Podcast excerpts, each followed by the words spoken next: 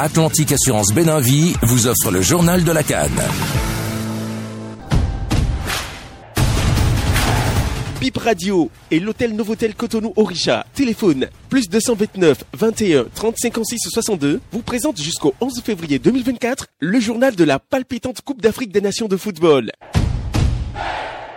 Bonjour et bienvenue au journal de la Cannes. Coup de tonnerre, la Guinée équatoriale humilie la Côte d'Ivoire 4 buts à 0. C'est une désillusion pour le pays hôte qui a essuyé une défaite devant son public qui s'est vidé au fil du match dégradé en présence des autorités administratives et des anciennes gloires du football ivoirien. C'est la plus lourde défaite de la Côte d'Ivoire à une Coupe d'Afrique des Nations. Souhait par deux fois, Ghané et Bouila ont été les bourreaux des éléphants pour cette troisième rencontre. À quelques minutes de la fin, des bagarres entre supporters ivoiriens et stadiers dans un virage ont éclaté. Des bouteilles d'eau et une chaise ont été lancées sur les stadiers rapporte RMC Sport. Les joueurs ivoiriens ont dû être escortés par la sécurité pour quitter le stade et bimpé Alassane Ouattara. La Côte d'Ivoire n'est pas officiellement éliminé. Cependant, avec le nombre de buts encaissés, il serait sauf improbable scénario que le pays se retrouve parmi les quatre meilleurs troisièmes de la phase de poule. La Guinée équatoriale est première du groupe A avec 7 points et désormais qualifiée pour les huitièmes de finale. Les supporters ivoiriens déçus et en colère s'expriment à l'issue de ce match au micro du créateur de contenu, Stony.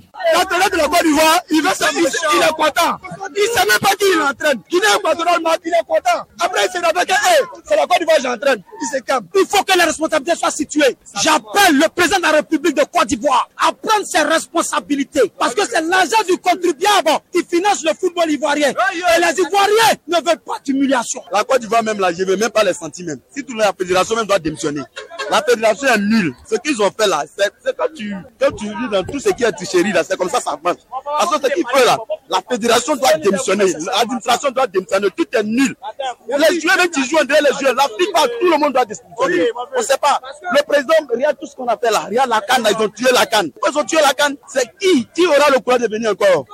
Soutenir les autres équipes Qui aura le courage? Comment on peut être méchant comme ça Si on dit qu'on laisser casser, tu vas pas donner arrogance jusqu'à casser il est vieux. Prends sur les voitures, envoie. S'il était méchant, s'il était méchant. Jean-Louis Gasset, sélectionneur des éléphants de Côte d'Ivoire, analyse la débâcle de son équipe. C'est un cauchemar. C'est un cauchemar. On avait euh, bien préparé ce match. On était bien rentré dans le match. On avait la position, les opportunités, mais depuis deux matchs, euh, on veut forcer la chose, mais on n'arrive pas à marquer. La moindre mini occasion pour est un but à la mi-temps. Et ensuite, en deuxième mi-temps, c'était, euh, on aurait dit fort à l'amont, on attaquait. On avait des occasions, un but refusé limite et en contre le cauchemar. Le début du match était ce qu'on avait prévu de faire, d'aller les chercher, de mettre du rythme, d'ouvrir le score. Euh, contre le Nigeria, c'était exactement pareil. On a eu deux, trois opportunités, on n'a pas marqué. Là, on n'a pas marqué, on s'est fait prendre en compte. Au football, il faut être euh, efficace. Je pense que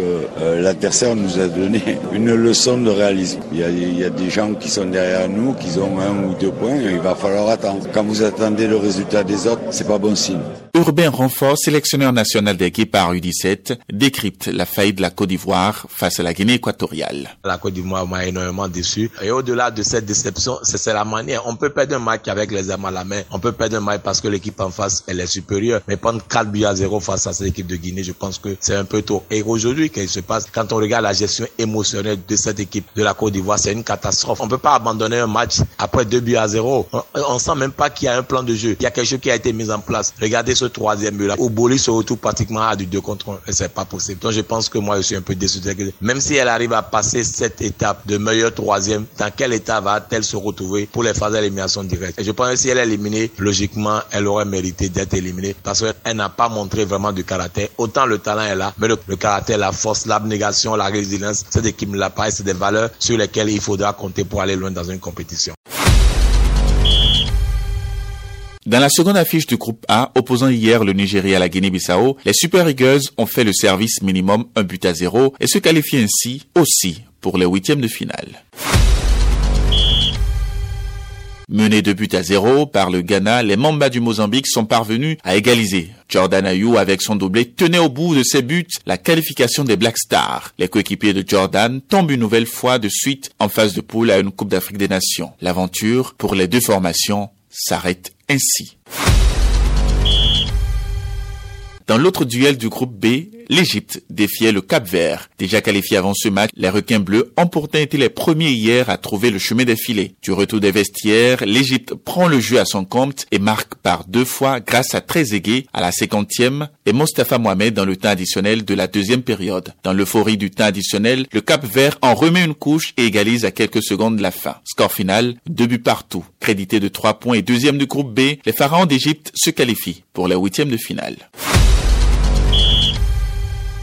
Les groupes C et D entrent en lice aujourd'hui pour le dernier match de poule. D'abord, à 18h, le dernier du groupe C, la Gambie affronte le Cameroun qui n'a réussi à récolter qu'un point après deux journées. C'est un match ultra décisif pour les hommes de Rigobert Song qui va décider du sort de la poursuite ou non de leur aventure dans cette Coupe d'Afrique des Nations. Simultanément à 18h, la Guinée sera aux prises avec le tenant du titre, le Sénégal, qui jusque-là fait un sans faute. Avec quatre points, la Guinée est presque assurée de participer au huitième de finale peu importe le résultat de cette confrontation. Le Sénégal, lui, est d'ores et déjà qualifié. Deux rencontres vont également se disputer à 21h dans le groupe D. Les deux premiers du groupe, l'Angola et le Burkina Faso s'affrontent pour une place de leader dans cette poule D avec 4 points, sauf cataclysme, mais peu importe le résultat, les deux protagonistes sont déjà qualifiés. Dans l'autre duel du groupe, les deux derniers, même si la Mauritanie est déjà éliminée, l'Algérie a encore toutes ses cartes en main. Avec deux points, une victoire des Fennecs d'Algérie les enverrait directement en huitième de finale. Ainsi s'achève ce journal de la Cannes. L'information reste en continu sur BIP Radio.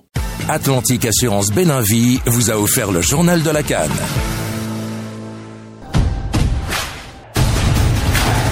Bip Radio et l'hôtel Novotel Cotonou Orisha téléphone plus 229 21 30 56 62 vous remercie d'avoir suivi le journal de la Cannes.